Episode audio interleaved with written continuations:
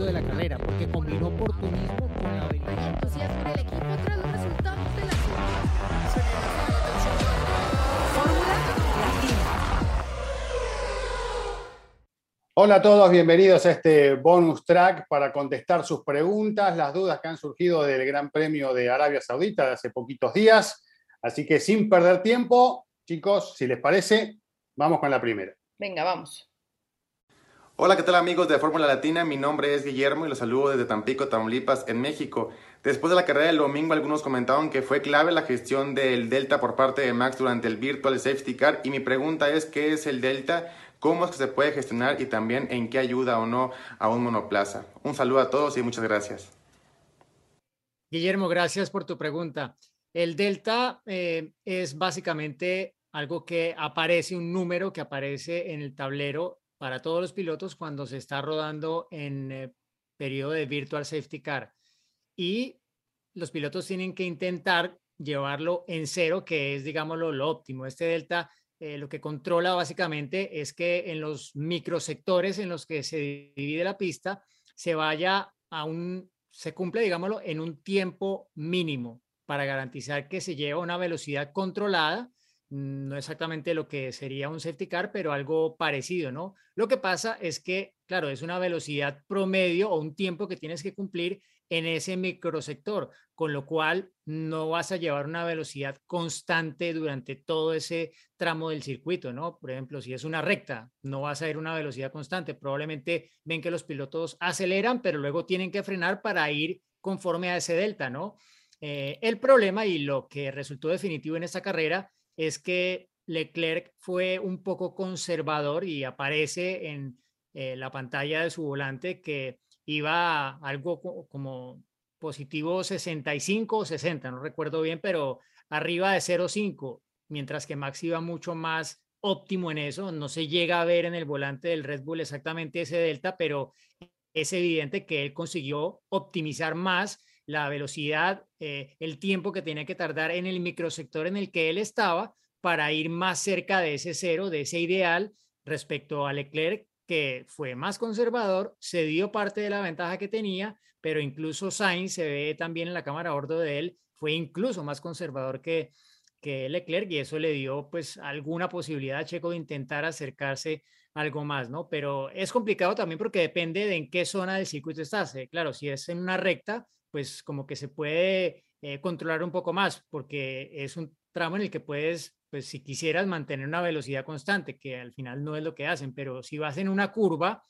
pues dependiendo de si es una curva lenta o si es una curva más rápida, pues puede variar más, ¿no? Y es más difícil saber exactamente qué tan rápido puedes ir para respetar el delta. El piloto sabe qué tan rápido puede ir con el coche, pero no sabe qué tan rápido puede ir para respetar ese delta que marcan y que pues eh, es uno de los sistemas para controlar la velocidad de los coches durante esos periodos de Virtual Safety Car. Bueno, muy bien explicado, no quedaron dudas, así que vamos con la próxima pregunta. Hola Gis, Diego, Cris y Juan. Mi nombre es Luis Olazaba de Guadalajara, Jalisco, tierra de Checo Pérez. Y mi pregunta es, ¿por qué no compitió Mick Schumacher el día domingo? ¿O por qué no le dieron la oportunidad a Fittipaldi de competir en su lugar? Hola Luis, ¿cómo estás? Gracias por tu pregunta. Bueno, eh, se tomó esa decisión primero era una cuestión también médica al, principio porque eh, recordemos que Mick fue trasladado al hospital, tuvo varias revisiones y demás. Una vez que le dieron el alta médica, también el equipo decidió no arriesgarse. ¿Por qué no arriesgarse? Bueno, eh, sabemos que son autos nuevos, que las piezas son muy limitadas. El auto quedó totalmente destrozado. Era armar el auto completamente. Y como todavía seguimos en estas, em, en estas carreras que son fuera de Europa, o sea, no regresan a Inglaterra, incluso el equipo, los autos, todo viaja de, eh, de ahorita, de, de los países árabes a Australia, corrían el riesgo de que si hubiera otro accidente, otro incidente, no llegaran completos para correr a Australia. Así que decidieron mejor solamente correr con un auto, con el de Kevin Magnussen, y no arriesgar lo que podía haber sucedido eh, en este caso, ¿no? Si algo pasara. ¿Y por qué no pudo entrar eh, Fittipaldi? Porque la regla es, si un piloto va a tomar parte en la salida del domingo, tiene que estar en alguna práctica y tomar eh, también la sesión de calificación y al haber sido el accidente en sesión de clasificación, bueno, pues ya no podía eh, ni Fittipaldi ni ningún otro piloto tomar esa salida. Lo importante aquí, obviamente, es que Mick está bien. Mick estuvo el domingo incluso respondiendo ya a los medios, eh, posteó en redes sociales que estaba bien. Eso es eh, lo primordial y ahora ya pensar en Australia para que esté auto completo y todo el equipo eh, corriendo el fin de semana. Y además destacar que sufrió un impacto de más de 30 G, ¿no? Eso, Contra eso. la pared y eso lo siente el cuerpo también, los médicos este, lo tienen muy en cuenta, ¿no? A la hora de la recuperación física. Claro. Pero, pero bueno, ahora habrá dos semanas para, para estar corriendo en Australia. Vamos con otra más, ¿les parece? Hola, soy Andrea. Mi pregunta es a qué se refería Max Verstappen con la falla de las luces del auto de Charles Leclerc y si eso tendría alguna repercusión al ser un asunto de seguridad. Gracias, saludos de México. Hola Andrea, qué bueno que participes con nosotros y que nos mandes tu- tus preguntas y tus dudas. Así que bueno, vamos a intentar contestarla de manera clara. Y el tema de las luces de la cual se quejaba, que bastante quejoso estaba Verstappen este fin de semana, ¿eh? reclamando todo lo que podía, pero bueno, también forma parte un poco de su personalidad. Bueno, esas luces son eh, utilizadas por precaución para avisarle al que viene atrás que el auto ha perdido algo de impulso, ¿no? Eh, del motor eléctrico que en ese momento comienza a recargar y, eh, y deja de, de tener ese empujón que suma al motor de combustión, con lo cual hay una diferencia de velocidad que produce un cambio brusco y el atrás tiene que saber que en ese momento el auto ha perdido algo de velocidad que viene por delante.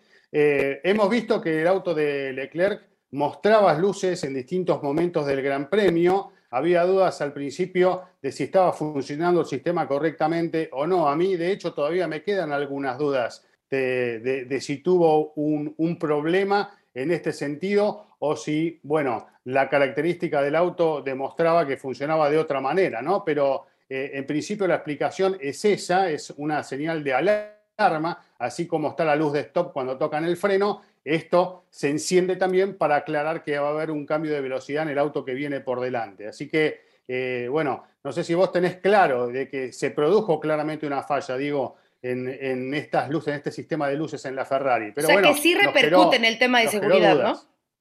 Sí. Es un alguna- aviso, claro. De alguna forma, sí, pero creo que ocurrió en una fase de la carrera en la que realmente Verstappen no estaba atacando a Leclerc como si fue en las últimas 10 vueltas de la carrera, ¿no? Que ahí habría sido un poco más peligroso, digámoslo. Recordamos ese accidente que tuvieron Esteban Gutiérrez y Fernando Alonso, el aparato, eh, súper aparatoso accidente de En Alonso de Australia. la voltereta en Australia, y fue algo parecido, ¿no? Pero sí, se encendieron las luces, solo que esa desaceleración tomó un poco por sorpresa a Alonso y acabó volando por encima de, de Esteban Gutiérrez, ¿no? Creo que es la forma de demostrar claramente por qué están ahí esas luces. Pero lo que sí me quedó claro es que al final de la carrera, cuando estaban en el duelo, ahí sí que estaban funcionando esas luces de, de posición trasera y vi algún otro coche que, que de repente solo le, le parpadeaba una de las dos, ¿no? Entonces, eh, sí, están ahí por eso, pero al final pues no creo que haya sido algo más que un motivo de Verstappen para intentar distraer al rival, porque no era otra cosa diferente que fueran a decirle algo a la escudería Ferrari, tal vez por esto, pero en realidad pues se veía que le estaba costando mantener el ritmo y bueno, los pilotos hoy en día se dan mañana si se quieren quejar de todo. Ya el año pasado Verstappen tuvo un eh, curso intensivo de cómo quejarse e intentar aprovechar cualquier cosa en el duelo con Lewis Hamilton durante la temporada.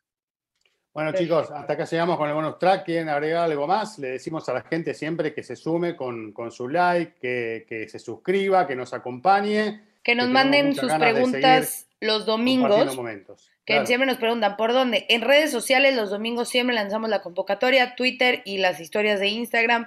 Ahí se pone la ventanito, se pone el tweet donde nos pueden mandar sus preguntas y les mandamos un mensaje directo si es que eh, necesitamos su video para que participen con nosotros.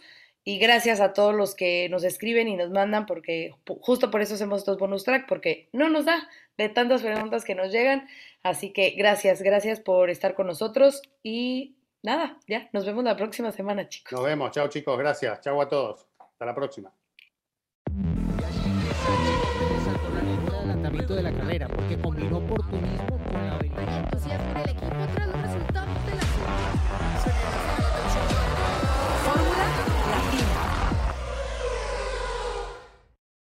Lucky Land slots, you can get lucky just about anywhere.